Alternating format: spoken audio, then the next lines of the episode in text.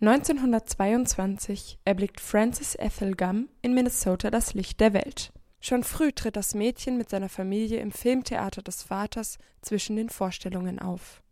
Als sie zehn Jahre alt ist, zieht die Familie nach Los Angeles, wo die drei Töchter als Gum Sisters auf der Bühne stehen.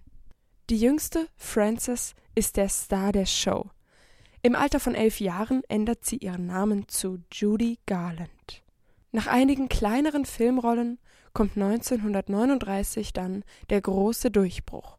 Die 17-jährige Judy wird mit der Rolle der Dorothy im Film Der Zauberer von Oz und ihrem Lied Over the Rainbow zum Weltstar.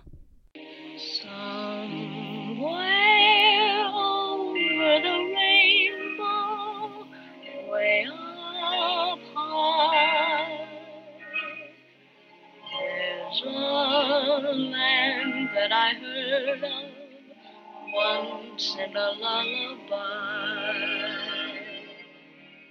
Es folgen fast zwei Dutzend Filme. Aber der Ruhm hat seine Schattenseiten.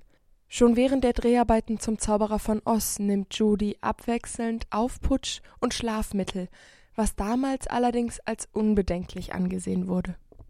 Die Schauspielerin gilt als schwierig. Immer wieder kommt es wegen ihr zu Verzögerungen der Dreharbeiten. 1950 wird Judy Garland aus dem Vertrag ihres Filmstudios entlassen. Es folgt eine erfolglose Zeit abseits von Hollywood. Ihr dritter Ehemann und Manager Sidney Luft bewegt sie zurück auf die Bühne. Mit einer Gesangsshow tourt sie durch die USA und feiert Erfolge. 1954 kehrt Judy zum Film zurück und bekommt 1962 ihre eigene wöchentliche Fernsehsendung The Judy Garland Show. Judy Garland galt jahrelang als bestbezahlte Bühnenkünstlerin der Welt. Auf einer Pressekonferenz 1960 sagte sie auf die Frage, ob sie sich ihrer homosexuellen Gefolgschaft bewusst sei, mir ist das sowas von egal. Ich singe für Menschen. Sie wurde zur Ikone einer Bewegung. Das Privatleben des Superstars ist jedoch von Problemen geprägt. Judy ist schon früh tablettenabhängig. Sie wird im Laufe ihres Lebens viermal geschieden. Aus ihrer zweiten Ehe geht die ebenfalls erfolgreiche Tochter Liza Minnelli hervor. Mit Sidney Luft hat sie zwei weitere Kinder. Trotz ihrer immensen Erfolge ist Judy ständig pleite. Der Film Judy von 2019, der Anfang dieses Jahres auch in Deutschland seine Kinopremiere feierte, hat genau das zum Thema. Er zeigt die einst gefeierte Judy, die nun 46 Jahre alt, praktisch arbeitslos und pleite ist. Sie kommt mit ihren Kindern im Hotel an und wird vom Manager darüber in Kenntnis gesetzt, dass ihre Suite freigegeben wurde, weil ihr Konto überzogen ist. Sie bringt die Kinder zu deren Vater, Ihr bleibt nichts anderes übrig, als das Angebot für ein mehrwöchiges Engagement im Londoner Nachtclub Talk of the Town anzunehmen und ihre Kinder dafür zurückzulassen. Du willst damit also sagen, ich muss meine Kinder zurücklassen, wenn ich genug verdienen will, um mit ihnen zusammen zu sein? Wie gern ich hier bleiben würde.